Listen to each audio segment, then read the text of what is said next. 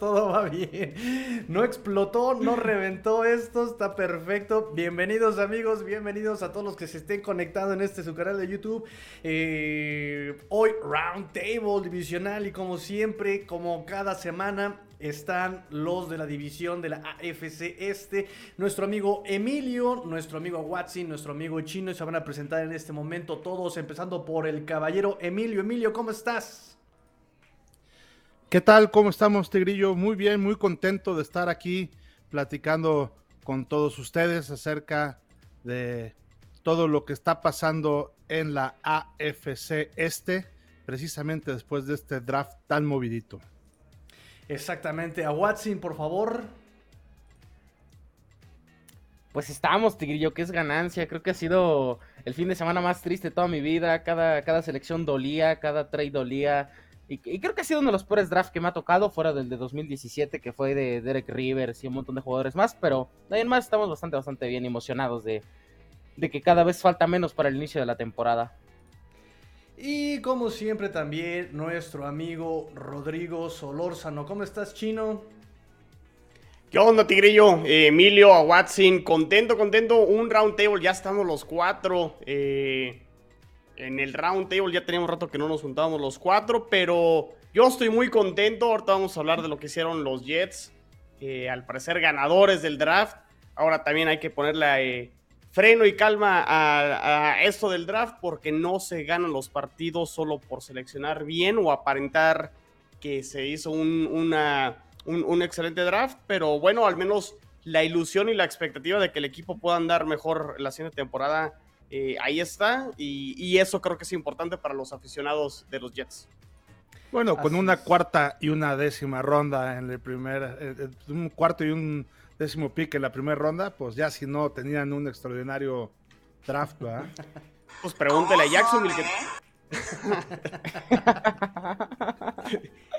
pregúntele a Jacksonville, Emilio, o sea, primer pick y fue controvertido, ¿no? O sea, sí tienes más posibilidades de pegarle a los picks mientras más altos sean, pero no garantiza que, que lo hagas bien, ¿no?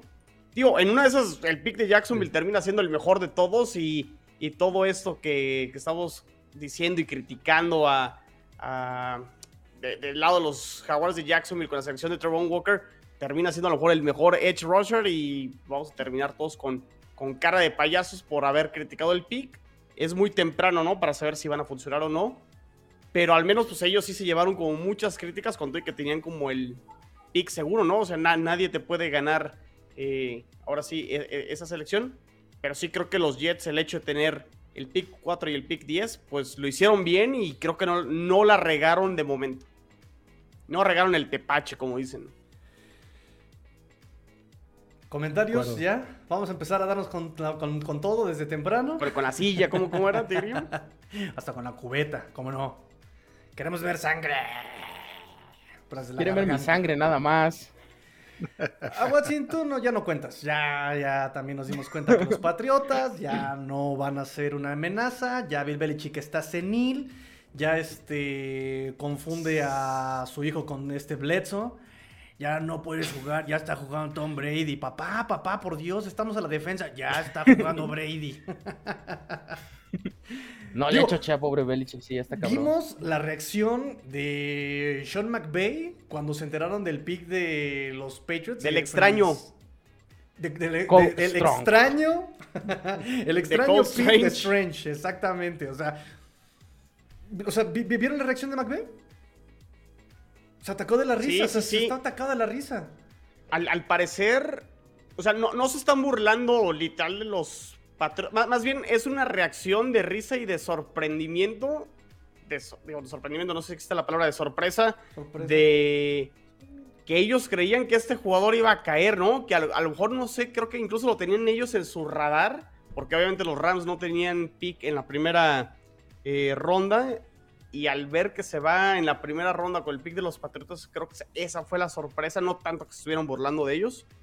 Pero pues sí, sí, le cayó sorpresa no solo a los Rams, a todos, ¿no? O sea, fue, yo creo que el pick más polémico de la primera ronda junto con el de Jacksonville, probablemente. Con el de Jacksonville, el de. ¿Quién fue el que se llevó a Stingley? ¿Atlanta? O Houston, o Houston. Ah, no, es de Houston. Stingley, Houston, pick Houston. 3 también. Houston, eh, también ese fue como. Escuché varios gritos al cielo en ese pick, pero bueno, vamos por partes. Como diría Jack el Destripador, vámonos por parte, vamos a respirar. Eh, ¿Con quién quieren empezar? ¿Del mejor al peor o del peor al mejor?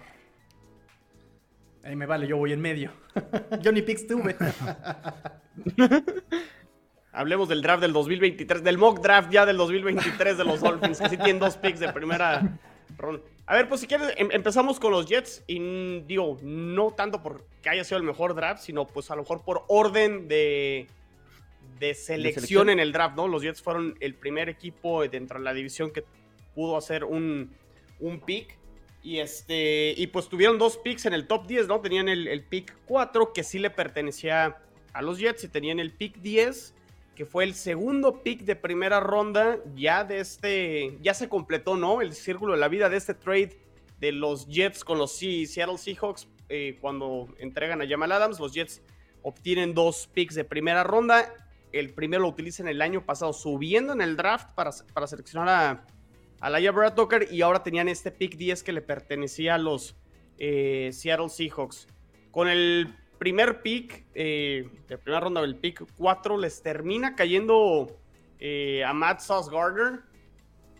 Sorpresa, ¿no? Al, al parecer Joe Douglas estaba muy nervioso porque e- era el jugador que ellos querían seleccionar sí o sí. Y sí sabían que Houston probablemente se, se podía ir por un corner. Lo terminan haciendo, pero terminan seleccionando a Derek Stingley Jr., que para muchos era el segundo mejor corner, para otros el mejor era Sauce Gardner, y les cae a los Jets, ¿no? Entonces, pues no se la piensan y, y lo terminan seleccionando. Ahora, ¿qué representa Sauce Gardner para, para los Jets? Eh, reforzar una secundaria que sí le faltaban muchas, muchas piezas. Ya hicieron varios movimientos en la, en la agencia libre. Traen a DJ Reed, que viene de los Seattle Seahawks, va a ser titular. Sauce Gardner va a ser titular del, del otro lado. Y tiene a Jordan Whitehead, que fue el safety de Tampa Bay, que fue campeón del, Super Bowl. Y a lo mejor ya tienes al otro safety, que sería a lo mejor la, pieza más, más débil, ¿no? Que sería la Marcus Jr., pero es un, veterano. Ya es una secundaria que sí, a lo mejor falta la parte de la eh, que, que se conjunten estas nuevas piezas, pero jugarán dentro de la misma, del mismo sistema defensivo que ya implementó Jeff Fulbright. Entonces, al menos en talento y en papel se ve muchísimo mejor la, la secundaria. Veremos ya una vez que arranque la temporada si, si funciona o no, o cuánto tarda en, en carburar. Pero de entrada creo que el pick eh, fue el correcto. Y yo, de, de mi lado, yo lo, lo único que tenía miedo es que si se iban por Sauce Gardner, el tema de seleccionar un edge rusher iba, ya a estar en, en el aire, que para mí también era la, la otra necesidad que necesitaban los Jets. Entonces, yo sí veía a Jermaine Johnson, o sea, después de que se, se decidieron de, eh, eh, por, por Sauce Gardner con el pick 4, sí veías la, posibilidad de que los Jets seleccionaran a Jermaine Johnson en el pick 10, que lo tenían los Jets en su top 10. De hecho, los tres jugadores de primera ronda que seleccionan lo tenían en su top 8 dentro del tablero.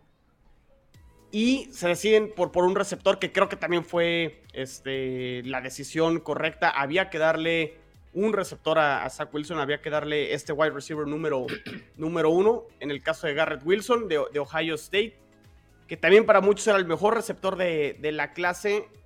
Termina cayendo porque Atlanta se decide eh, por, por Drake London con el pick número 8 y pues les cae eh, Garrett Wilson. Creo que Garrett Wilson va a ser un jugador que no va a tener ningún problema desde la semana 1 y que va a ser esta pieza que le hacía falta y ya también el grupo receptor se ve se ve un poquito más completo, ¿no? O sea, ya tienes a Garrett Wilson, tienes a Elijah Moore en su segundo año y Corey Davis, que para muchos entró el año pasado como el receptor 1, claramente no es un receptor 1, pero creo que sí es un buen receptor 2 o hasta un receptor 3 y, va a regresar a ese rol que, le funcionó cuando estuvo con, con los Tennessee Titans por detrás de AJ Brown, ¿no? Que creo que ahí es donde puede lucir un poquito más Corey Davis. Entonces me, me gustó mucho la selección ahí de, de Garrett Wilson. Y pues yo pensé, pues ya, este, te hiciste de un playmaker en la secundaria y te hiciste de un jugador muy bueno en la ofensiva.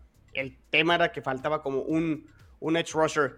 Jermaine Johnson empezó a caer y a caer y a caer. Y los Jets desde el pick 15 querían hacer un trade para asegurar a, Jermaine Johnson y no conseguían con quién hacer el trade.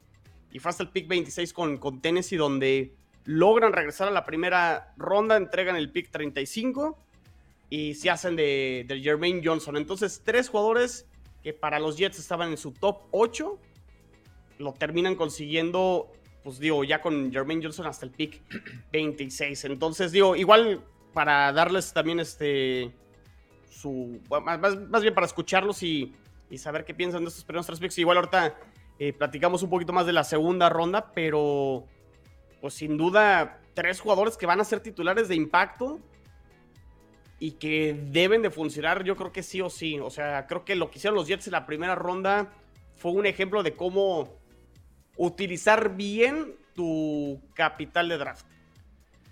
De acuerdísimo. Y además yo creo que, que, que muy balanceado, ¿no? Porque efectivamente sí. eh, tenían que conseguir un poco más de, de fuerza ahí eh, para poder atacar, como tú bien dices, ese pass rush ahí con los corebacks, lo lograron con su selección este 25. Lograr también este, que la secundaria pues dejar algo un poquito más decente con lo que trajeron en la agencia libre, con lo que tenían y con este draft. Creo que también agarraron al mejor corner de, este, de los que había eh, ahí precisamente en todo el colegial. Y sin duda darle más, elementa, más elementos a Zach Wilson, ¿no?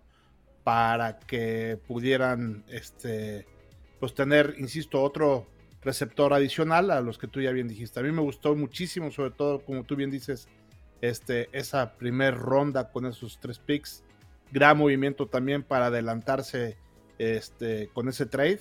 Creo que sin duda uno de los ganadores, de los equipos ganadores en este draft. Yo nada más voy a decir una cosa. Corner. ¿A qué le tienen miedo? No, claro, a ver, todo, lo que se ha hecho en la, en la conferencia americana, digo, los, los, movimientos que hicieron, bueno, sobre todo Miami, ¿no? Con Hill. El, el, movimiento de Cedric Wilson, sé que, suena mucho del lado de los Dolphins, tampoco me asusta a mí la, llegada de Cedric Wilson, pero sí, Tariq Hill es el receptor más rápido de la liga y definitivamente, este, pues hay que cubrirlo, ¿no? Y, y digo, y no sé si Sauce Gardner tenga la capacidad, porque muchos corners, este, pues han batallado, ¿no? O sea, ¿quién puede frenar a, a, a Terry Hill? Que una manera Tua. de frenarlo es... es... yo, yo, yo lo... Yo, yo, yo, yo, lo iba a decir de otra manera, que es llegando a Tua. Precipitando y presionando a Tua, que por eso el pick de Jermaine Johnson se vuelve muy importante sí es cierto, Tigri, o sea, el corner, pues obviamente su principal labor es eh, marcar a los receptores. Será Terry Hill, será con Stephon Diggs, será Enkel Har Ah, no, Enkel Harry. No, en... bueno, ya ahorita hablaremos de los Patriotas, ¿verdad? este, gracias, gracias, pero. Andamos finos, ¿eh? Pero, pero sí, o sea, creo que sí es un, un, un movimiento apostando a que la defensa también es importante dentro del juego, ¿no? O sea, la conferencia americana hemos hablado mucho de los cambios de los corebacks, la llegada de receptores. Pues la defensa también puede hacer su, su parte y también apostando, Tigrillo, no solo a detener obviamente a los receptores, grandes receptores que hay dentro de la división, sino entregarlo, darle más posibilidades a Zach Wilson con que, que tenga más posesiones, que tenga más series, ¿no? Una de las cosas que batallaron los Jets el año pasado fue, fue esa, ¿no? Que sí, de repente tenían dos, tres drives muy buenos, pero luego también el rival te, te, recorría todo el, el, campo y perdía un poco de ritmo la, la, ofensiva. Y creo que también por eso le apuestan los Jets con, con estos dos picks defensivos en, en, la primera ronda, que cambia un poquito la tónica de lo que fue el draft del año pasado los Jets, que fue totalmente ofensivo con sus primeras cuatro selecciones. Sí, justamente eso voy a mencionar, ¿no? Creo que de todas maneras en la conferencia, no solamente en la división, en la conferencia han pasado muchas sí. cosas, corebacks muy pesados, eh, jugadores pesados que se están cambiando a la conferencia. Además de que efectivamente me parece que eh, independientemente de lo que pasa en la conferencia o en la división, me parece que desde hace unos años los Jets incluso con Jamal Adams, eh, si algo le hacía falta era justamente perímetro. Entonces, es muy interesante el draft de estos Jets porque atacan todas las necesidades, como bien dijiste. porque además me parece que no tienen un jugador de más de tres capturas el año pasado. Lo creo que lo llegó a lograr fue. ¿Cómo se llama? Franklin Mayers. ¿Cómo se llama el, muchacho? John este? Franklin Myers. John Franklin Mayers, que fue el único que lo logró, tener más de tres capturas. eh, un solo No jugador. tengo el dato él. exactamente, pero sí, no, no les faltó. ¿Cómo, cómo le pesó mucho a los Jets esa lesión de Carl Lawson antes de que iniciara la, la temporada? O sea, era un jugador del cual iban a confiar muchísimo y se, se lesiona, se pierde toda la temporada y pues ahora sí descuidaron. o muchacho, sea, Williams también que. eh, William Williams que juega en el interior. Ajá, ajá, ajá, ajá, Él, él- él- él tampoco ha logrado capturas. Digo, la- el interno no es tan sencillo lograr capturas, pero mm, también no, no lo respeto tanto todavía, ¿no? Pero sí, digo, no digo que sea malo, pero para lo que se venía anunciando creo que le ha faltado todavía un poquito. Y pues es por eso es interesante el draft de estos Jets. Atacan las necesidades con jugadores top en primera ronda. En segunda ahorita nos vas a platicar, pero me parece que es un draft muy bueno el de los Jets. No creo que todavía puedan hacer muchas cosas en el próximo año, pero cuidado. Joe Douglas está haciendo las cosas bien, si no perfecto. Nunca hay una gestión perfecta. Y hay que tener cuidado también con lo que puede hacer Robert Sala. Porque recuerden que él viene de ser coordinador defensivo de los San Francisco 49ers. Tiene ese enfoque defensivo. Ese enfoque defensivo. Pero está haciendo las cosas bien. Y no es una perita en dulce ese señor. Entonces, eh, mucho cuidado con el desarrollo de Jets. Sí, o sea, es una apuesta todavía. Yo creo que. Sobre todo estos dos últimos drafts que desde mi punto de vista han sido muy, muy buenos, creo que rendirán más frutos hasta el año que entra. Pero al menos están poniendo las piezas y lo que hicieron sobre todo también creo que en agencia libre para que Zach Wilson pueda tener progresión en este segundo año. O sea, vamos a aprender mucho de Zach Wilson creo que este año y nos podremos dar cuenta al término de la temporada. No que ya sea un producto eh, final y, te- y terminado, pero realmente de saber si la decisión de haberlo tomado el año pasado fue la correcta o no. Y creo que con todos estos movimientos sí podemos eh, aprender mucho de Zach Wilson y ver si, si es cierto que este, la mejora que tuvo, sobre todo al final de la temporada, que a lo mejor fue mínima, a lo mejor fue más en la parte de proteger mejor el balón, de tomar mejores decisiones, la, la- puede conectar con el inicio de la temporada y de ahí ir hacia arriba. Entonces, creo que sí, eh, el hecho de que todavía sean muchos jugadores nuevos y que lleguen a, a Jets, puede que haya partidos que a lo mejor se, se vayan de un lado o, o del otro, pero creo que sí vamos a ver un, un equipo más competitivo, un equipo que no va a ser creo que tan fácil de poderle ganar como en años anteriores y que sí, sí veremos mejoría, pero creo que será hasta el siguiente año. Para mí lo más importante va a ser creo que, que con lo que armó Joe Douglas, ver el desarrollo de Zach Wilson en, en el año 2. Coincido que sí hay que tener cuidado con este desarrollo. Me parece que también es un equipo de la división donde la presión, la responsabilidad, esa es la palabra, la responsabilidad recae también ahora en el coreback, ¿no? Creo que Jets Sí. está armando Sí, claro. a Zach Wilson, le está dando una defensa también al equipo. Eh, eh, wide receivers, tight ends, corredores, Brice Hall también llegó en este draft con los Jets. Entonces me parece que la presión ahora va, eh, la responsabilidad va a caer sobre Zach Wilson. Ya más adelante comentaremos el otro coreback en presión. eh, porque el otro ya se siente mucho, ya siente que la Virgen le habla y tiene las perlas, sí. Y el otro, pues nadie lo conoce, sinceramente, ¿no? O sea, ni se acuerdan de su nombre. Este. Dejamos aquí el, draft de los Jets porque tenemos una horita y vamos de a 20 minutitos por draft. Eh, vamos rápidamente con comentarios y saludos. Montserrat Servín Jiménez, saludos a todos. Saludos, saludos Montserrat. Adrián López, saludos a todos los miembros del Roundtable. Se les extrañaba. Fensap. Eh, saludos, amigo Adrián, saludos. Por cierto, se ve genial este formato. Horas trabajando en el formato y por lo menos lo notaron. Gracias, amigo. Abraham Meckler, justo a tiempo. Buenas noches. Buenas noches, Abraham. Bienvenido. Esta es tu casa. Te sirvo agüita, café, té. ¿Qué te sirvo, amigo? Siéntate, estás en tu casa, amigo. Eh, mi señor padre, saludos aquí ya listos para la información. Eso es. aunque él es de otra división, pero bueno, me parece correcto que ya esté aquí también en la información. Monse nos dice, si hubiéramos empezado por el peor, ya sabemos que los Pats van en la delantera. No quisimos ser tan drásticos, pero sí, efectivamente, todo el mundo aquí lo sabe. Lo mejor al final. Tenemos un equipazo, tenemos un equipazo, o sea, de aquí hasta el Super Bowl, papá. Pero dentro de 100 años yo creo, ¿no? Eh, la Vamos vecina nos saluda. ¿Cómo? Vamos por Bryce Young el siguiente año, no se preocupen. Sí, porque ese Jones, ese tal Jones. ah, ah. Eh, Juan Pablo, disfruten este draft, fanáticos de Jets, porque va a ser lo único positivo de su temporada. Empezamos fuerte. Eh, Qué René agresividad, Trejo. qué agresividad. Agresivo, agresivo. Qué agresivo, sí, sí, sí. Eh, pero para eso este espacio. Lloviendo me mojo. Exacto, es para eso este espacio, para armar el debate sabroso, justamente. Eh, René Trejo nos dice, posiciones al final de la temporada regular, ah, la temporada regular. De la división, número uno Dolphins, oh, dos Bills, oh, tres Jets y cuarto Patriots. Ileana Maya nos dice, aquí pasando a saludar, Go Jets. Bienvenida, Ileana, bienvenida. Eh, Juan Pablo, número uno Dolphins, dos Bills. Número 3 Patriots y 4 Somos Jets. incluyentes. No, no sé. no. Es- Esos comentarios no.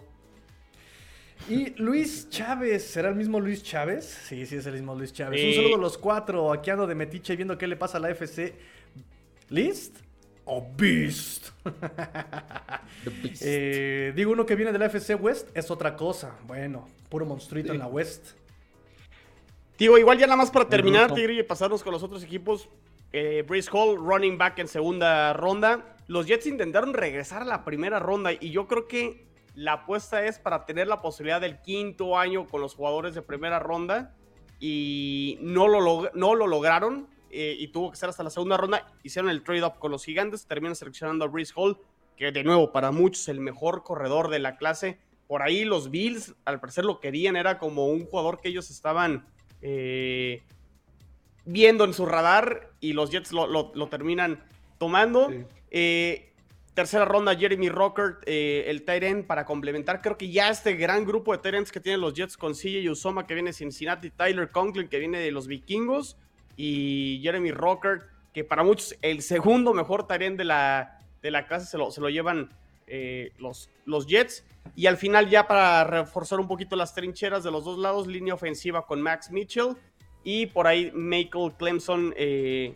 no, le, le estoy cambiando el nombre acá rato a este chico. Es Clemons. Clemons. Ya van como dos, tres veces, no me lo aprendo. Michael Clemons, el defensive end de Texas AM.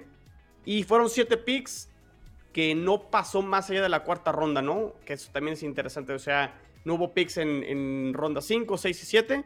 Pero pues con esto los Jets terminan eh, el draft. Y la verdad creo que un draft muy, muy interesante. Un draft muy interesante, cumpliendo con las necesidades, tratando de ser competitivo, dándole armas a su coreback, tratando también de contener la pelota. Me parece un draft, nuevamente, y muy interesante el de Jets, pero eh, aquí la palabra sería desarrollo, o la expresión tal vez sería curva de aprendizaje todavía, ¿no?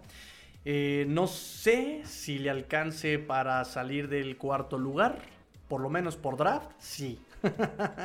Pero ya por proceso, no lo sé.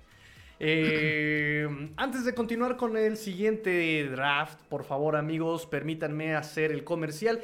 Suscríbanse, sigan las redes sociales de todos nuestros colaboradores, arroba Cuarta Eagle Jets de Rodrigo, arroba Cuarta Eagle Bills de nuestro amigo Emilio y arroba Cuarta Eagle Patriots de nuestro amigo Awatsin.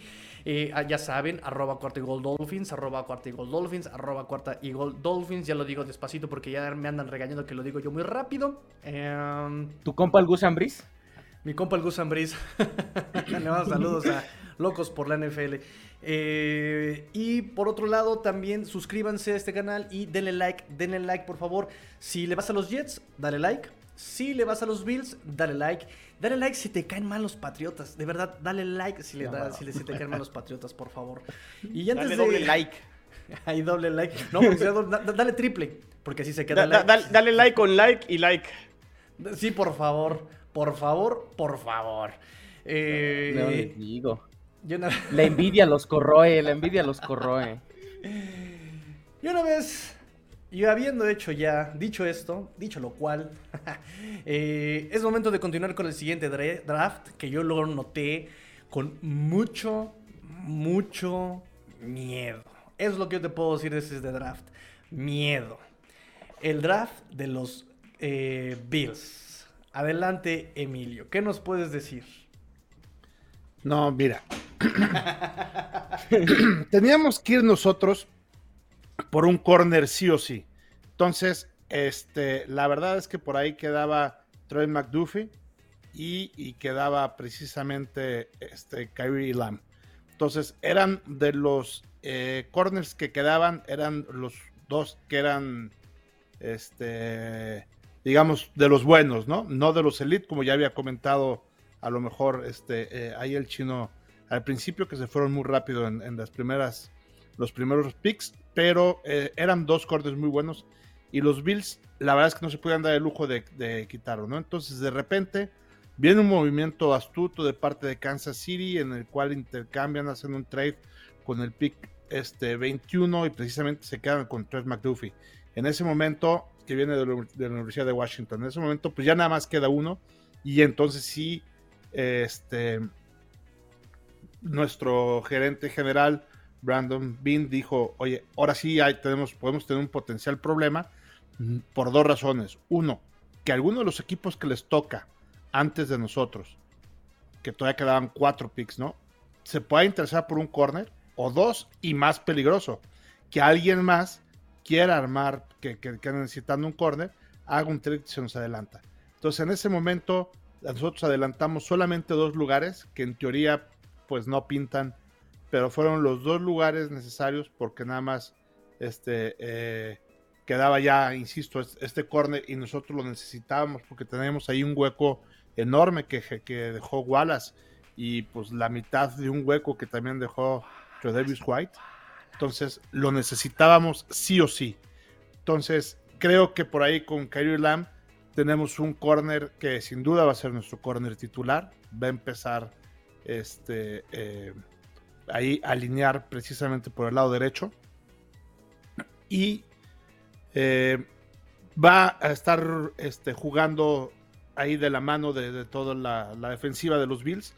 Ya estuvo platicando tanto contra Davis White, ya estuvo platicando también muchas veces por ahí con Fraser, nuestro coordinador defensivo.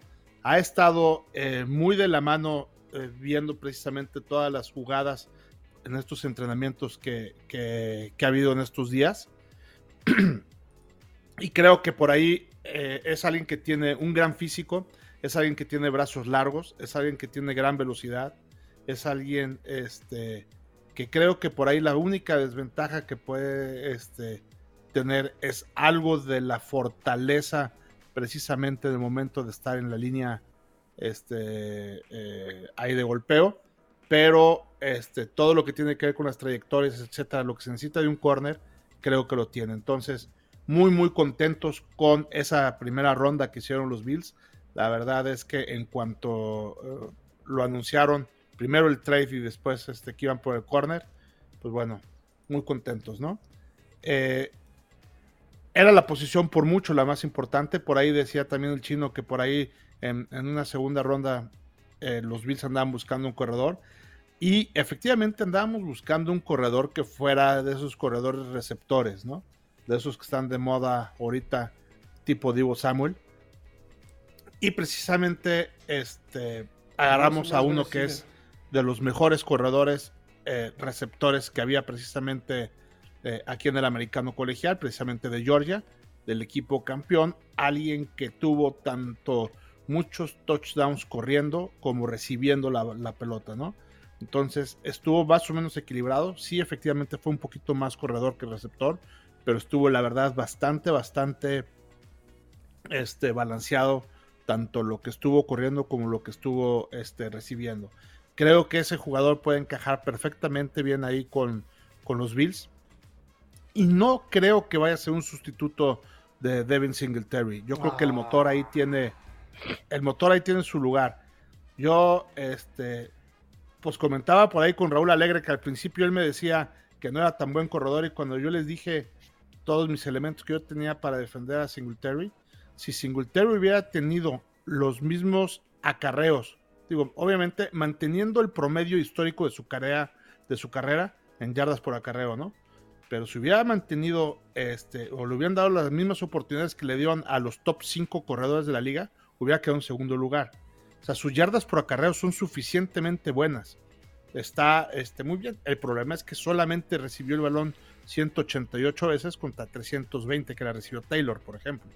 Entonces, pues obviamente, al no tener tantas posibilidades, porque tenemos un coreback que corre demasiado, entonces, si tú sumas las yardas, las oportunidades, perdón, que corrieron tanto Josh Allen como Singletary, ya se convierte en las corridas normales promedio de cualquier equipo. ¿Cuándo se le vence el contrato? Perdón, amigo. Le quedan dos años. No. Ya, sí, todavía, todavía le queda este eh, un, poquito. Y, la verdad es que yo, yo sigo defendiendo que es, que es bueno. O sea, insisto, las, veces que avanza, avanza bien, pero le pasa un poco el balón. Ahora, James Cook estará para esas jugadas optativas, para esas jugadas este, en donde eh, puede salir por pase o puede eh, acarrear el balón. Yo no creo que sea, este, y, digo, con esto no estoy diciendo que Singletary sea un top 5 de los corredores, ¿eh? ni mucho menos. Nada más que hay que darle un poquito más la oportunidad. Y creo que en James Cook tenemos a alguien muy, muy rápido, es sumamente veloz. Este, eh, y una de sus principales desventajas es precisamente el físico. Le hace falta tener un poco más fuerza, tiene una gran explosión, es, de los jugadores más rápidos precisamente de aquí que hubo en, todo el plantel, en todo el, fútbol americano colegial en esta generación del 2022. Es muy, muy explosivo, pero no es tan fuerte, digamos, o tan resistente a la hora de estar este, corriendo el balón, ¿no? O sea, se atora ahí precisamente en la línea. Entonces, creo que por ahí hay un área de oportunidad de un poquito más de Jim eh, en estos. Por esas dos primeras selecciones, creo que muy contento. Hay una tercera selección que también hizo los Bills, que sin duda a mí me gustó muchísimo y fue hasta la quinta ronda, eh, bueno, hasta, hasta su quinto pick, que fue precisamente el punter Matt ¿no? Que este que le También son personas. Eh, el jugador Araiza es este es hijo de padres mexicanos.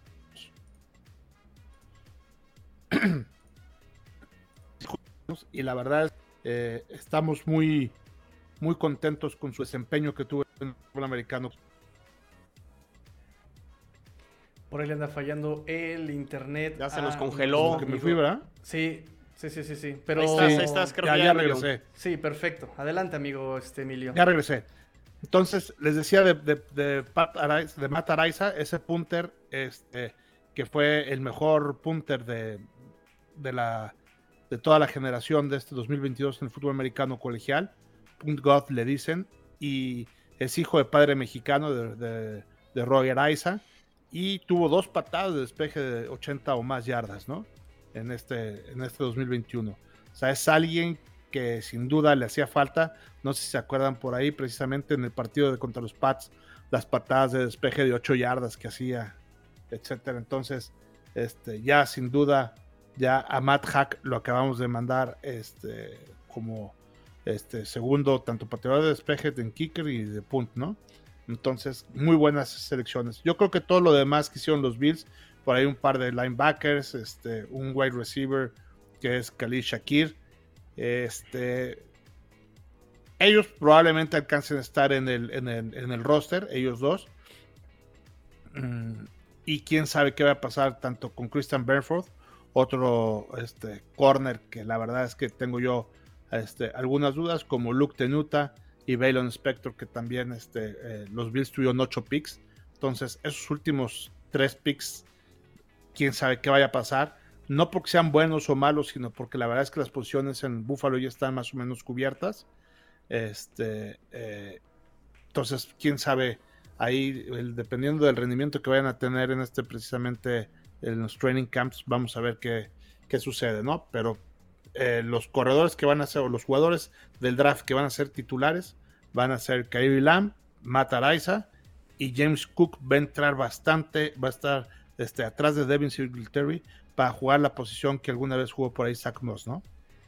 Ah, varios comentarios con este draft. Uno, yo huelo miedo. Miedo a Tarek Hill, miedo a lo que es este Garrett Wilson. No, pero la posición de corner a- lo teníamos vacía. Es que- Estaba vacía, vacía. Además- Solo teníamos a uno. Además de que se juntan exactamente las necesidades.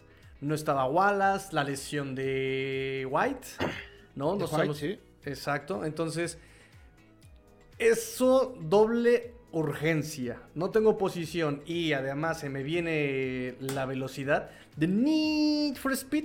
Entonces, ahí. Dos, Madaraiza. No me gusta tanto Madaraiza. Tiene una pierna de locura. O sea, son 80 yardas de puro aire. O sea, de la patada que le dio, ni siquiera del bote. Tiene 80 yardas. Es de puro aire es- es- esos, esos, despejes. Pero lo que no me gusta de Araiza es que no le pone colocación. Entonces, de repente, cuando estás en la yarda de esas incómodas que estás a mitad de campo, donde no puedes pegarle duro, no le mete colocación y siempre terminan en touchback esos, esos, esos, esas pelotas. No, eso es lo que no me gusta, pero bueno, o sea, puede desarrollar y tienes un monstruito de, Claro. de- de despeja- despejador. Y a mí me llegaron con el chisme. Nah, no, no, no es chisme porque yo escuché la conferencia donde James Cook dijo que él quería jugar para Miami y después se lavó las manos diciendo que su hijo y que no podía escuchar y que... Pero su cara estaba desencajada cuando lo seleccionaron los Bills. Sí, sí, sí. eh, de hecho, le preguntaron efectivamente, ¿no? Pero James Cook era alguien que también había visitado el campamento. 30 jugadores visitaron el campamento de los Bills. Este, eh, era alguien a quien ya, ya tenían visto.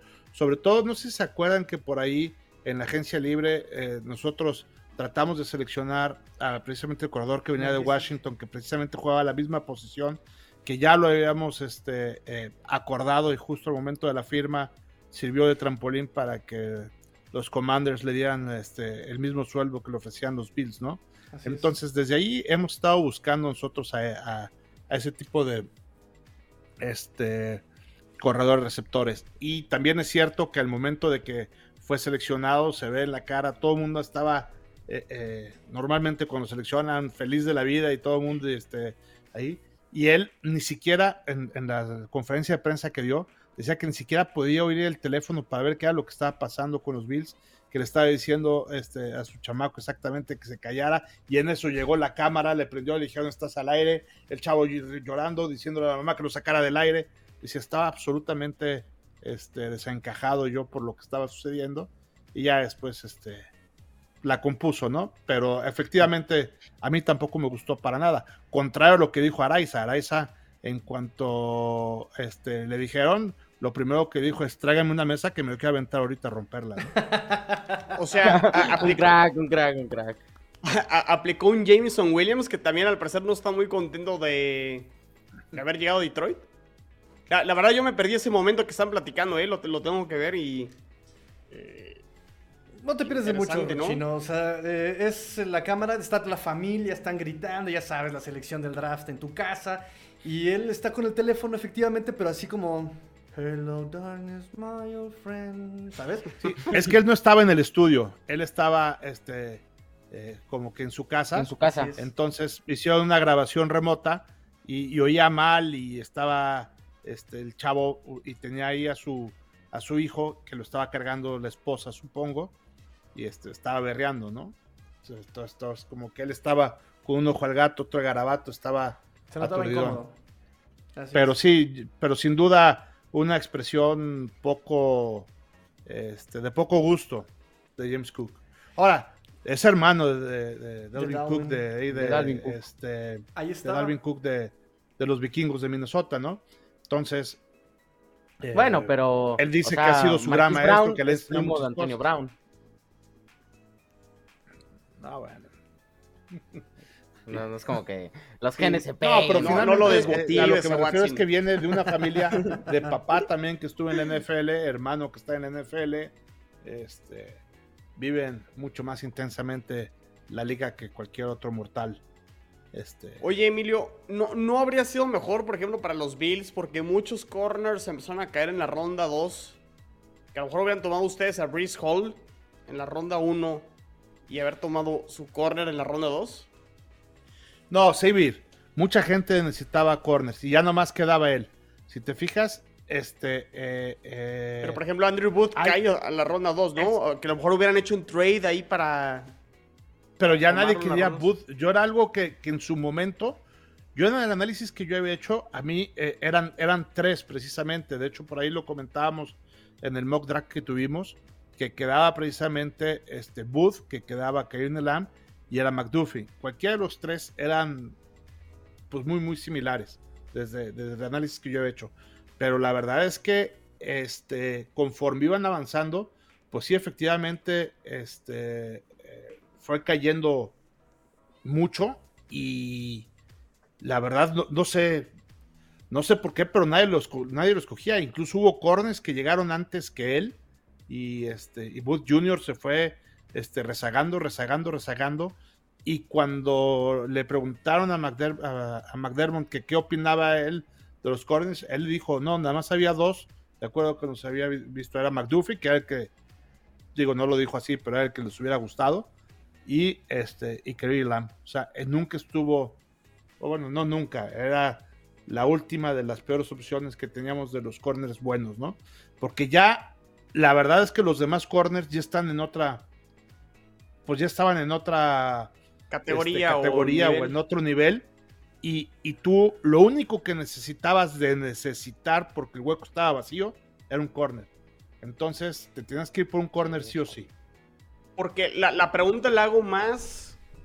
Yo creo que los cuatro estamos de acuerdo y lo platicamos muchísimo durante el transcurso de la temporada 2021 eh, que a la ofensiva de los Bills el arrocito negro era el, el, ataque terrestre, ¿no? Como que no ha terminado de cuajar y mucho se ha hablado de que han tratado de que los corredores finalmente le quiten cierta carga a Josh Allen, que obviamente te sigue atacando y es muy versátil cuando se decide a correr y la verdad es que sigue siendo muy bueno, pero no es ideal que le estén pegando tu coreback. Con todo y que el tamaño de Josh Allen sigue siendo bastante imponente, pero me da la impresión que Cook pues está como al nivel de Moss o Single. O sea, como que no hay un upgrade al final de cuentas en el grupo de corredores. A lo mejor me puedo equivocar. Pero es que son dos posiciones. O sea, no, como, como comentaba, la verdad es que Cook no va a sustituir a Singletary.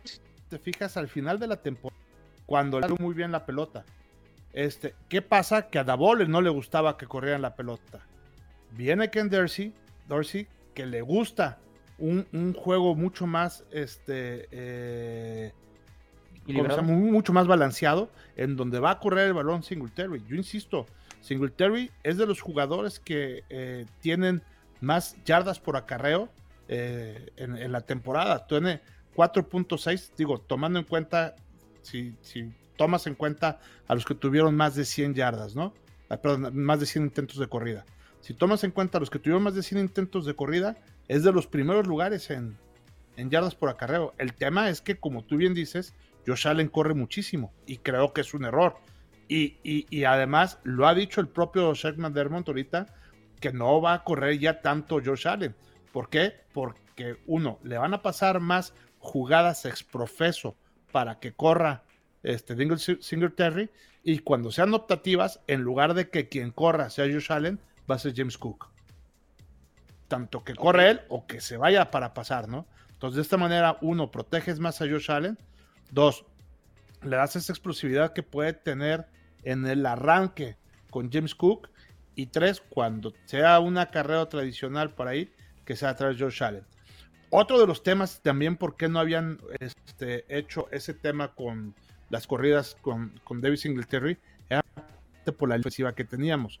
Hoy hicieron cambios, con tres cambios en la línea ofensiva, y con esos tres cambios en la línea ofensiva, si te fijas, son puros jugadores que precisamente abren huecos, ¿no?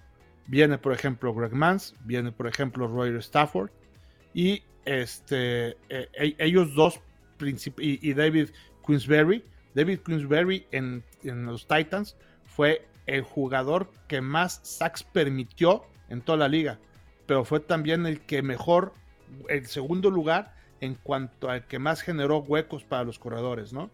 Entonces, lo que busca claramente los Bills es abrir huecos en los corredores con jugadores como él, con jugadores como Mans, con jugadores como Stafford, tercero, ¿no?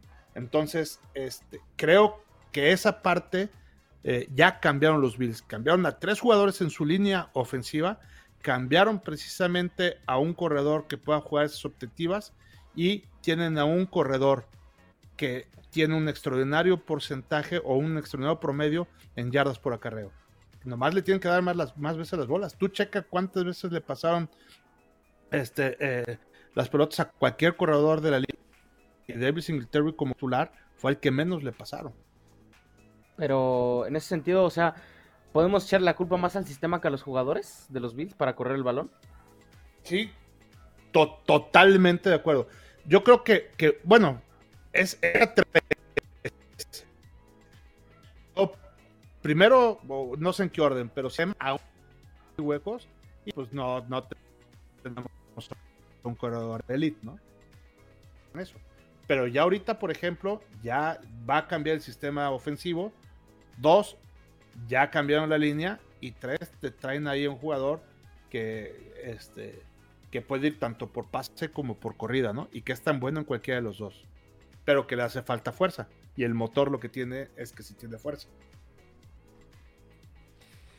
No sé, tengo Está interesante ver los primeros partidos de los Bills, ¿eh? Y van a ver cómo va a pasar eso que yo digo. Bueno. Sí, sí le hallo cierta lógica, pero sí, en, en, cuanto veo que a James Cook no es ese. Incluso físicamente tiene más cuerpo de wide receiver que de corredor. Por ahí se hizo también eh, el Por eso te dije que eso es una de sus desventajas, que le hace falta a Jim y que precisamente en la línea, cuando se topa con alguien, pues no, no tiene la fortaleza. Pero es bien, bien rápido. Además, él, él alcanza su velocidad máxima después de metro y medio, que nadie lo hace. O sea, e, e, él, es muy rápido en las primeras cinco yardas, que es una de sus principales ventajas. Entonces, imagínatelo él en una optativa, estando tantito abierto, con un poquitito de campo abierto, se fue. Se fue y se fue. Va por ahí. Corrió las 40 yardas en el combine en 4.42.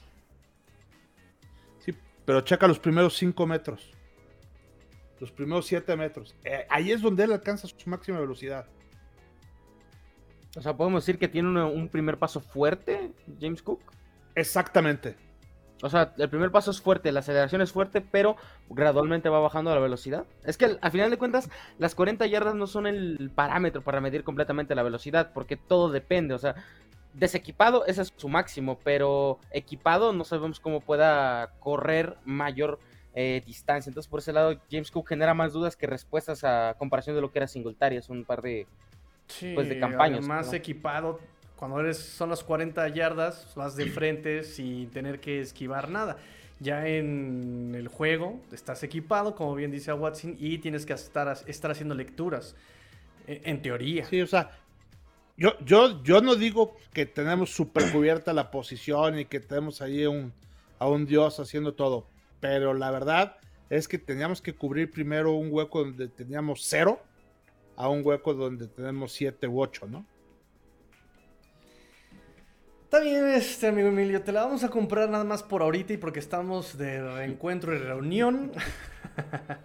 no queremos pelear, o sea, no sí, es que además me estás mencionando a Greg Mans y Greg Mans vino también de Dolphins y no era nada extraordinario tampoco, ¿eh? Entonces... No, pero este está, está en la parte del centro básicamente porque también nuestro centro Mitch Morse ya, ya, ya también, para darle rotación, ¿no?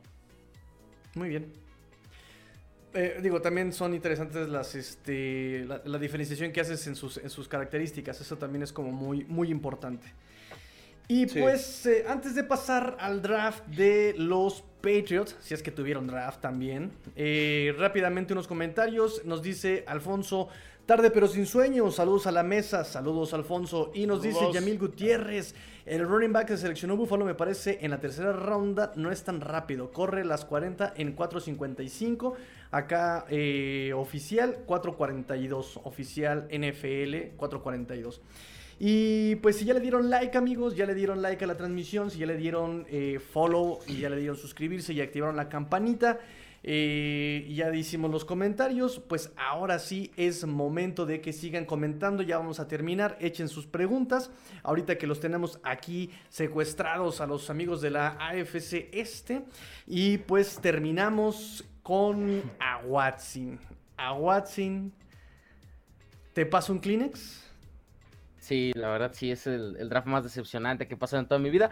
El draft inició como un típico draft de Bill Belichick, ¿no? Bajando de posición de la posición número 21. Estaba Trent McDuffie, estaba Nakobe Dean, estaba White, este tackle defensivo de Georgia, o sea, había de todo para seleccionar. No, vamos a bajar al pick 29 y sumar una tercera y una cuarta ronda.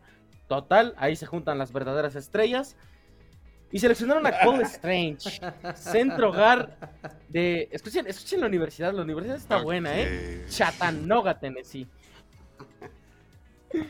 Eh, el, el, el, guardia, ¿no? Chatan, de Chattanooga, el Chattanooga. Eh, pues la escuela viene de ahí, Terrell Owens, entonces pues es como que lo más relevante que les puedo decir de su universidad. Así de triste saldrá, o sea, creo que ni vale la pena hablar de tanto de Cole Strange porque creo que eh, entiendo que tiene las cualidades físicas, entiendo de que es un jugador atlético, es un jugador veloz, es un jugador que tiene muy buena técnica y por lo menos en su nivel, en la universidad en la que estuvo, dominó. Eso es lo único positivo que podemos decir de Cole Strange, porque de ahí en más todo es malo, o sea, demasiado ligero para la posición, eh, le cuesta trabajo el bloqueo en segundo nivel, o sea, es un jugador muy inconsistente, es un proyecto más que un titular inmediato, pero como en la línea ofensiva de Nueva Inglaterra en esa posición no hay nada, entonces creo que va a ser el, el guard titular en la semana número uno. Después, ayuda sí, a Mac Jones. Aquí un poquito lo criticable, aquí lo criticable es, digo, no dudo que sea muy bueno y que le haya puesto un ojo clínico Belichick y todo, pero al mismo cuate lo pudo haber agarrado una o dos rondas después. En la tercera ronda, probablemente. O sea, conservadoramente en la siguiente ronda. Conservadoramente. Sí. Y se pudo Correcto. haber hecho de alguien de primera ronda. O sea, para mí eso es lo criticable. Oye, que necesitaban ese jugador y que cumplía con todas las características y que ese que le gustaba. No creo que nadie más hubiera seleccionado a este jugador en una segunda ronda. Y hubieras podido tener tú a alguien en esa primera ronda que, pues, un poquito más competitivo en alguna otra área que te. Por ejemplo, hemos, nosotros durante cuánto tiempo en los roundtables del año pasado comentábamos que necesitaban un receptor 0-1 y había dos o tres opciones ahí. Estaba Christian Watson, por ejemplo. Ay, ya tienen a Devante Parker, ¿eh? Sí, es lo que te iba a decir. Es nuestro Dios. Este, este 11 ya. Este de 11 ya lo vamos a quitar, ya no sirve. Vamos a Para que se lesione en la semana 2. Sí, exacto, nah, va a utilizar el 11. temporada se lesiona. Sí, ya, ya no compro jersey, ya nada más le tapo ahí. Cosita de Isla ahí. Eh, sí, con plumón, Devante Dios. Pero no, o sea, la superestrella verdadera está en la segunda ronda, el wide receiver Tiquan Thornton de Baylor, que este sí me va a sacar mi lado Raúl Los Bañados, ¿no? De cuidado, la tiene Thornton y es rapidísimo. Uy, es rapidísimo. ¿Cómo son, eh? Es lo, es lo, más destacable que podemos decir de Thornton porque no es un receptor número uno, es alto pero no es corpulento, no tiene las mejores manos, su corrido de rutas da vueltas de trailero, o sea, es un jugador mucho de proyecto, o sea, en serio, se los juro que no entendí cuando vi que subieron en el draft, dije, aquí viene Nakobe Dean, aquí viene el receptor que tomaron los Steelers Pickens, George Pickens. O sea, me esperaba de todo menos a, Traquan, a Tiquan Thornton, ¿no? O sea, eh, decepcionante completamente. Y es que realmente da vueltas como Thornton, exactamente. Hace sus trayectorias como da vueltas Thornton. como Thornton. Este, lo más destacable es de que en la tercera ronda tomaron un corner Mar eh, Marcus Jones que comparándolo por ahí con eh, algunos colaboradores de Nueva Inglaterra, todo el mundo lo tenía como mock draft de los Pats en tercera o cuarta ronda. Entonces es el único pick rescatable que tenemos eh, previo a las. después de los primeros tres. Y después tomas a dos corredores. O sea, ¿para qué quieres dos corredores más si tienes a Ramondre Stevenson, si tienes a Demian sí, Harris no, y todavía tienes a James White? O sea, ¿para qué tomas? No somos los Bills tan desesperados para tomar corredor, entonces por ese lado no, no lo veo necesario. O sea, eh, decepcionante en general. Digo, o sea, también. ¿Y coreback? coreback o sea, Bailey Zapple tiembla Mac Jones, tiembla, porque se viene la era de Zapple, que es básicamente el clon de Mac Jones, pero de tres pesos, o sea, es perfectamente su suplente. O sea, Región 4. También tuvo una temporada. Región ¿Y 4. ¿Y qué pasó así... con el crack Steelham? El crack Steelham, no, se lo vamos a vender a Houston, le va a quitar la titularidad de Bis Mills y va a ganar el Super Bowl. Todo está planeado, Tigrillo, por favor. Dios. Concéntrate en lo que estamos haciendo. No, la verdad es que el draft es, demasiado decepcionante ese draft. O sea, todos los movimientos que hizo Nueva Inglaterra realmente me decepcionan por completo. O sea, te puedo hablar bien de Marcus Jones, te puedo hablar bien de Jack Jones, que es el otro corner que tomaron. Bailey Zapple, pues parece más como un suplente de lujo para Mac Jones. Sam Roberts me parece un proyectazo muy grande. Y en general creo que lo que tomaron los Pats no responde a la necesidad valor. O sea, creo que sí tenían la necesidad de guard, sí tenían la necesidad de wide receiver, de corner y demás. Pero no tomaron los jugadores necesarios para, eh, para poder desarrollar el proyecto. Y, a falta de lo que me digan ustedes, para mí este era el draft más importante de los New England Patriots porque era el tercer draft sin, sin Tom Brady y el segundo draft con Mac Jones. Y también, pues, era el tercer año de la reconstrucción. Creo que aquí vale tomar maker que tomar jugadores de rol como lo tomaron Nueva Inglaterra.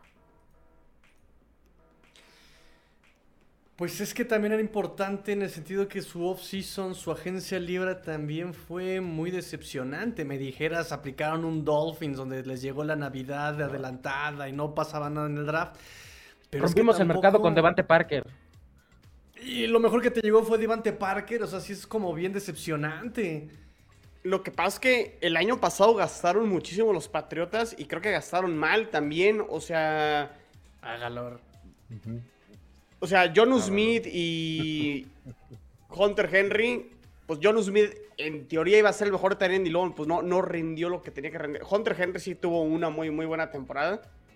Pero tampoco son los jugadores que te van a llevar al siguiente nivel, creo yo. O sea, faltaba complementarlo con un receptor. Eh, uno o hasta dos receptores, ¿no? Creo que no, Inglaterra por ahí creo que le, hacen falta hasta, hasta dos. El único que tiene es Kendrick Bourne. Y sí, exactamente.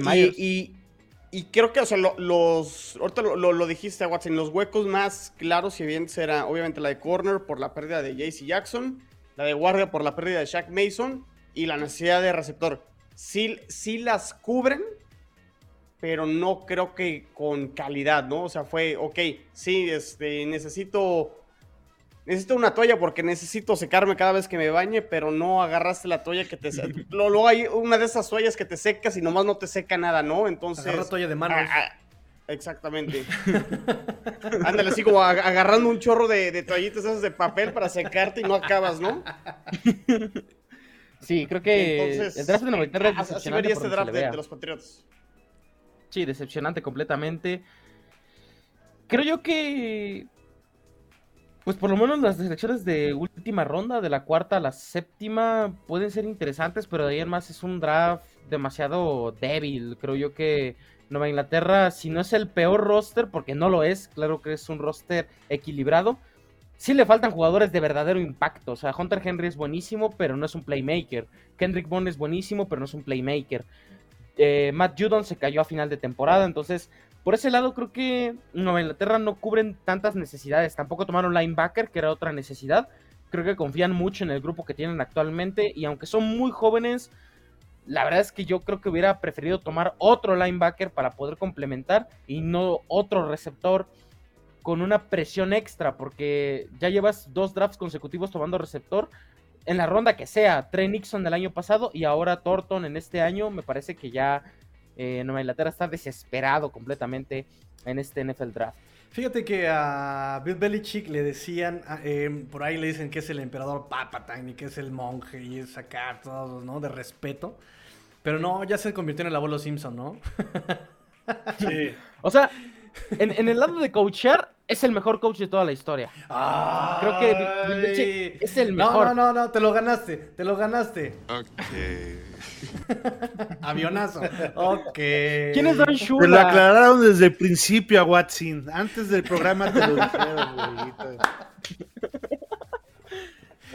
o sea, Digo, Don Shula, ¿qué? O sea, llegó a cinco Super Bowls, ganó nada más dos, perdedor completamente. O sea, Bill Belichick ha llegado a más Super Bowls y ha ganado más. Con trampas. Claramente es el mejor.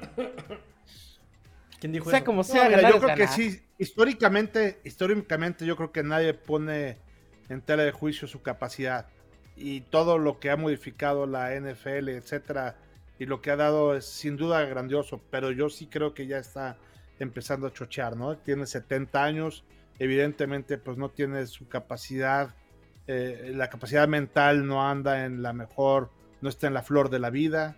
creo que ya viene de bajada y, algo tendrán que hacer ahí este, los Patriotas y este y su dueño, el señor Kraft, porque, porque también tienen a Belichick haciendo todo y ya no, ni puede hacer todo, ni creo que tiene las capacidades al 100 hoy para hacer todo lo que estaba haciendo, ¿no? Además, No, y es que también un punto importante así aclarar es que cuando llegó Davante Parker, eh, todo el mundo elogió a Matt Patricia como si él hubiera sido el que generó el trade. O sea, como que nos están vendiendo de que la solución de para que Bill Belichick ya no haga sus locuras es Matt Patricia.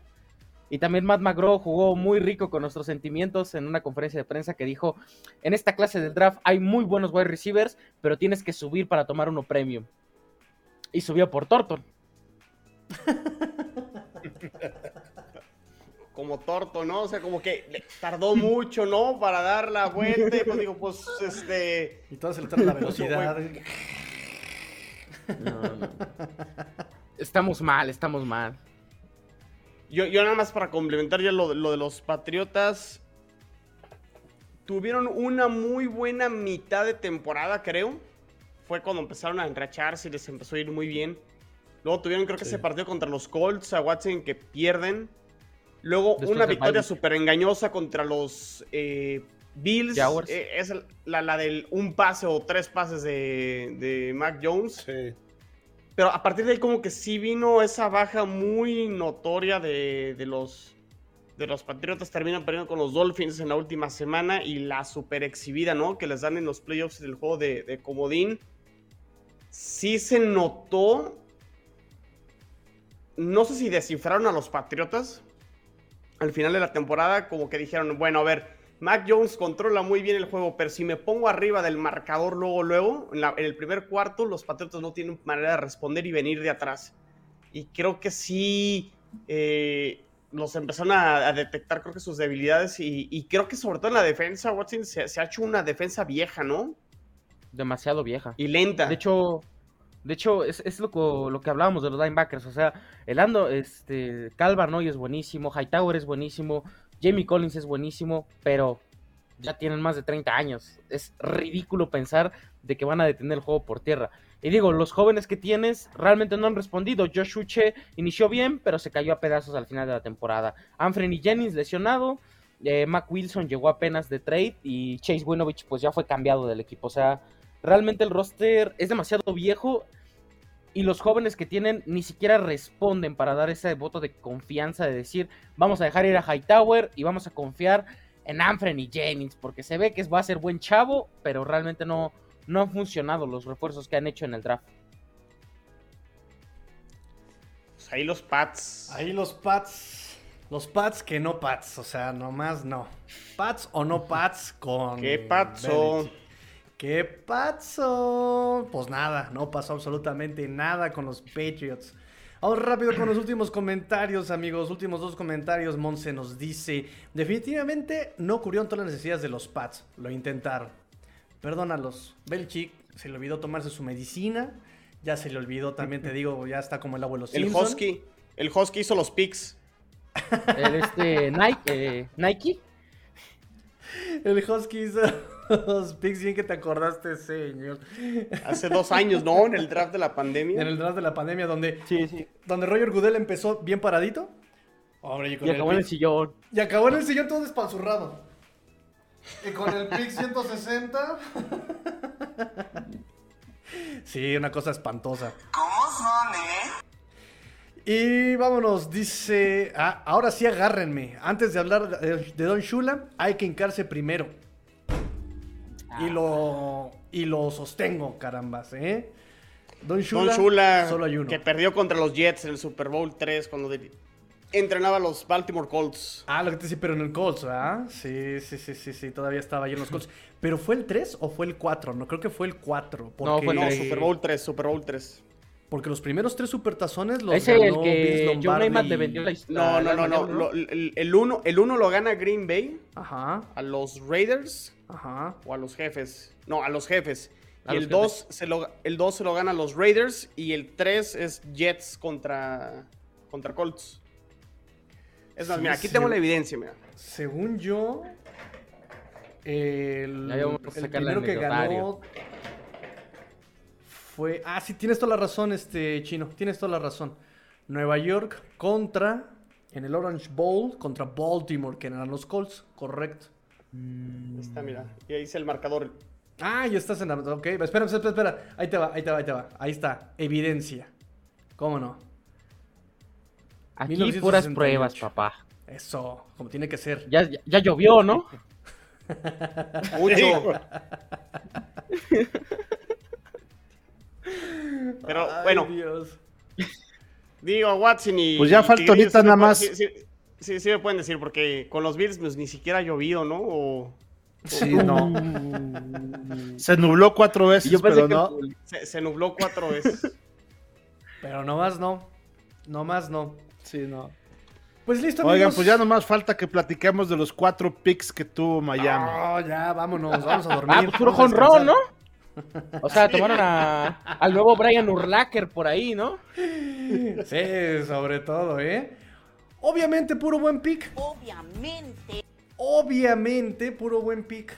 Ah, miren, ya llevamos más de una hora. Vamos a hacer un repaso rapidísimo porque ni siquiera fueron picks premium. O sea, todo esto está basado justamente en Tyreek Hill. Eh, muchos eh, portales, sitios deportivos eh, como el Washington Post, Sports Illustrated, NFL, USA Today, todos estos portales deportivos califican a los Dolphins eh, y es muy diverso. O sea, unos le dan A menos, eh, otros le dan C menos, no bajó de ahí. Pero es muy diversa la calificación del draft de los Dolphins porque uno, no hay picks premium, no hay primera ronda, no hay segunda ronda. Eh, todo está también basado en qué tanto valió la pena gastar tantos picks por Tyreek Hill, porque Tyreek Hill todavía ni siquiera ha jugado. Está el tema Tua también.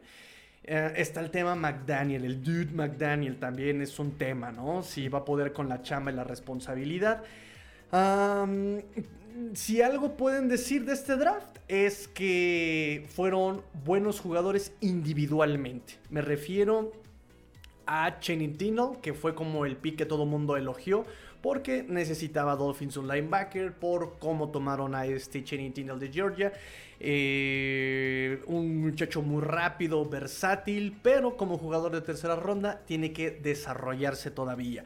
Eh, por otro lado, tomaron un wide receiver, a Eric Izukoma, que realmente no es una necesidad de los Dolphins. Entonces, él como jugador es bueno, pero cuestionan la decisión porque no necesitaban wide receiver los Dolphins. Y ya, digamos, sé- séptimas rondas, ¿qué puedes decir de un séptima ronda?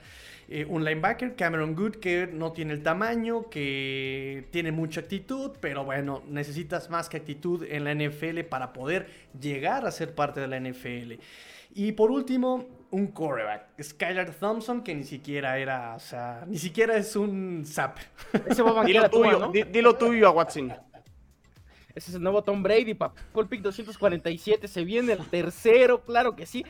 A la banca, MVP, Skylar Thompson. Es más, que se ponga la 11, ya la compro, ¿eh? O sea, este va a ser un crack. Yo le veo lo. El Salvador. The Savior.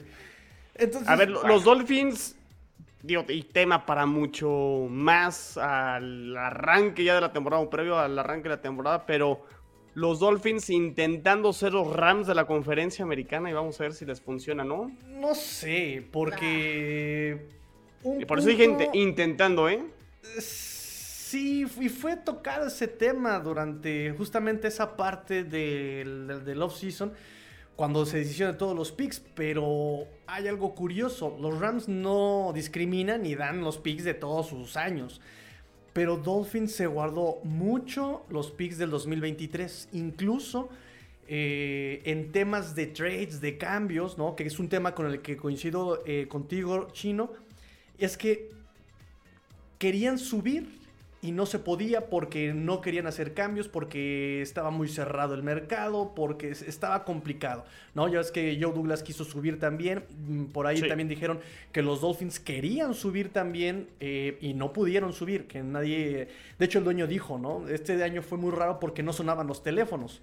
Eh, y cuando hubo temas, ¿no? Por ejemplo, en la negociación de Tarek Hill, tú lo sabes, los Jets ofrecían picks 2022 y los Dolphins ofrecían picks 2023.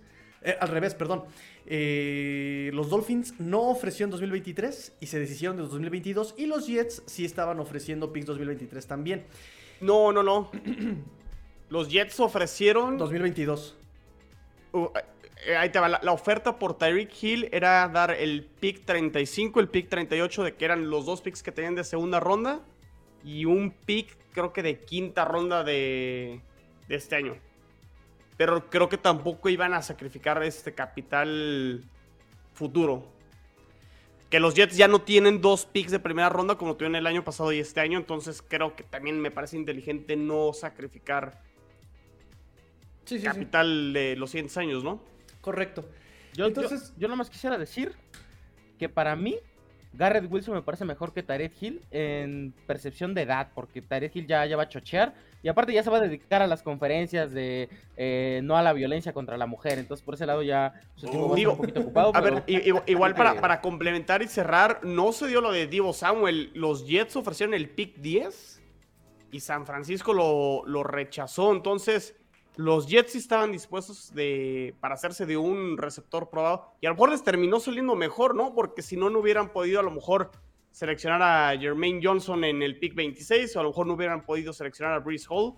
Eh, entiendo que Garrett Wilson obviamente todavía ni siquiera tiene un snap en la NFL, pero bueno, ahí está el potencial, lo tienes con un contrato de novato, eh, cinco años, eh, y con Diego Samuel pues le tenías que pagar, que eso va a ser súper interesante con los Jets. Lo que tenían como presupuestado dispuesto a pagarle a Divo Samuel, vamos a ver si hacen algún todavía este, otro movimiento para seguirse reforzando este año. Correcto, Chino. También me parece que. Ahora, aquí también algo a mí que me gustó de los Dolphins es eh, ¿Eh? Nada. no le gustó nada. Skyler Thompson, claramente, y se robó nuestros corazones. Skylar Thompson. No. ¿Qué- qué- Ese nombre parece... Un análisis muy Ese- profundo de, de Emilio, ¿no? Profundísimo. No, una cosa que a mí me gustó también de, de- de los Dolphins es el corredor Chase Edmonds, que viene de Arizona.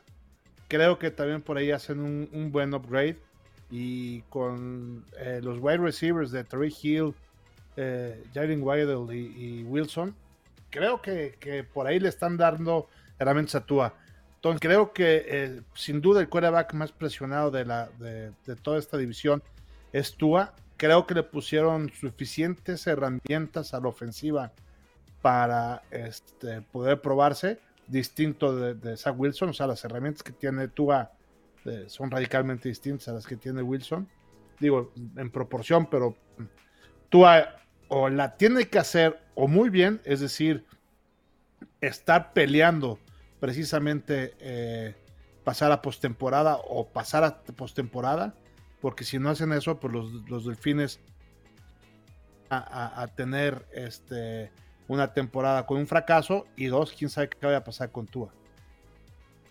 Y por eso es que no abandonan los picks del 2023. Si todo sale mal este año, tienen bastante también capital de draft de 2023 para retomar un rumbo sin que sea tan agresiva la reconstrucción. Digo, Sí, eh, que sea algo como lo que estaba haciendo Denver, más que o ya menos, nada más ¿no? agarran un Wilson y vámonos, catapultan el equipo. Así es. Así es. Entonces, ¿Se viene Aaron Rodgers? No, cállate los ojos, cállate los ojos. De que Shane Watson. Blake Bortles. Ya. Blake Bortles, ya no lo resucites, ya déjalo, ya está descansando, pobre hombre. ¿Cómo son, eh? Ya de- ¿Cómo son, eh? ¿Cómo son, eh? Y pues Muy nada, bien.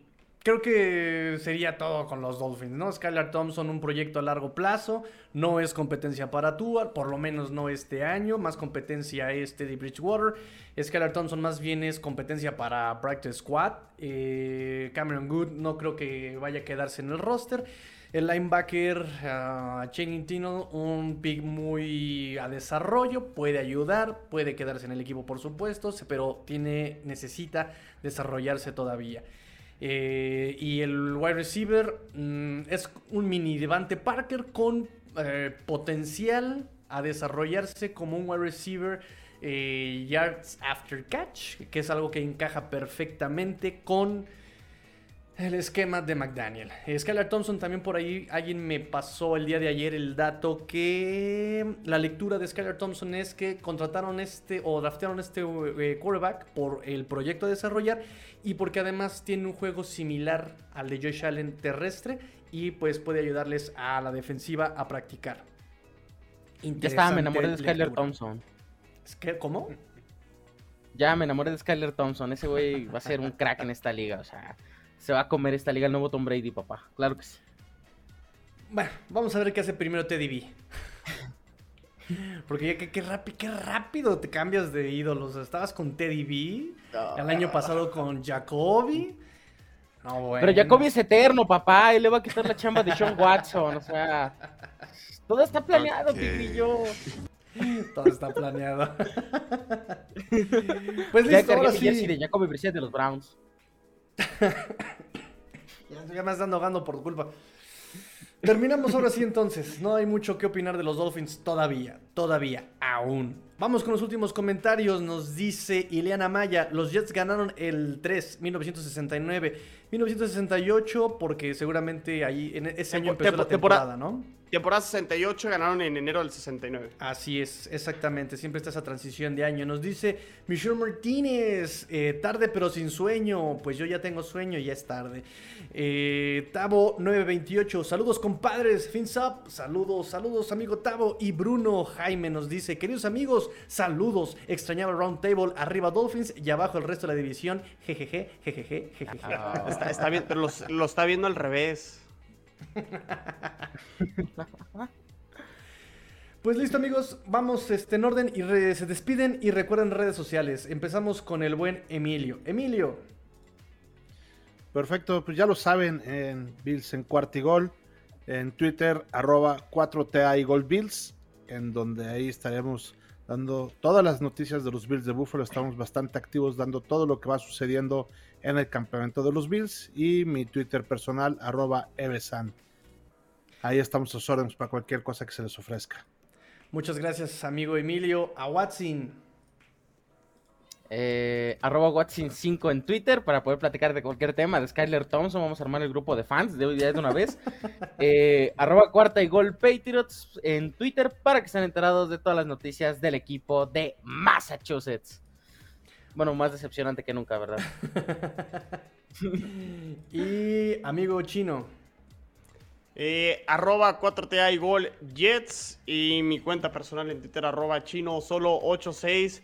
Eh, bueno, la siguiente semana ya sale el calendario, pero será hasta el jueves. Dentro, dentro de dos semanas ya podremos hablar un poquito más del calendario. Y, y pues la siguiente semana, pues ya a ver, a ver con qué nos sorprende la NFL, ¿no? Ahorita sí se, ven, se viene una... Un mes un poquito más tranquilo, ¿no? En teoría, en teoría se viene un mes más tranquilo, eh, ya sin tantas noticias eh, de draft, se vendrá la siguiente etapa de agencia libre. eh, Hay todavía me- jugadores interesantes todavía. Todavía hay jugadores interesantes, pero ya me parece que de menor impacto, ¿no? O sea, me parece que ya los grandes nombres salieron antes de abril. Pero de todas maneras hay equipos, por ejemplo, Patriotas, que todavía tienen muchas necesidades. Incluso Dolphins tiene todavía necesidades. No, y hay jugadores no Jarvis firmados Landry también que pueden back. estar por ahí. Bueno, y, y- y se, me, se me estaba pasando, se vienen los campamentos de novatos, que son de los primeritos, se vienen los OTAs, eh, y en junio obviamente ya es el minicamp, y en junio sí es cuando hay un receso un poquito más largo, pero sí todavía hay, o sea, ya, ya los equipos están en- en- entrenando, entonces eh, hay que ponerle atención a eso. Sí, junio hay- son vacaciones, me parece. En junio me parece que es el Sí. mes donde se detienen las actividades. Es el más pero flojo. ya muchos están en OTAs, muchos equipos, pero igual ahorita todavía no hay contacto, son puros esqueletos, condición física, fuerza. También depende mucho de si el equipo tiene coach nuevo y eh, los minicampamentos para rookies son de, después del draft, efectivamente, antes de los campamentos de entrenamiento. Entonces sí, de estar pendientes simplemente de esas noticias, porque también pueden suceder algunas lesiones, por, probablemente esperemos que no. Y pues nada, listo. Con eso terminamos amigos, pórtense mal, cuídense bien, sean el cambio que quieren ver en el mundo. Esto fue cuarta de gol AFC Este, porque la NF lo termina y nosotros tampoco. Fins up. Tigrillo fuera.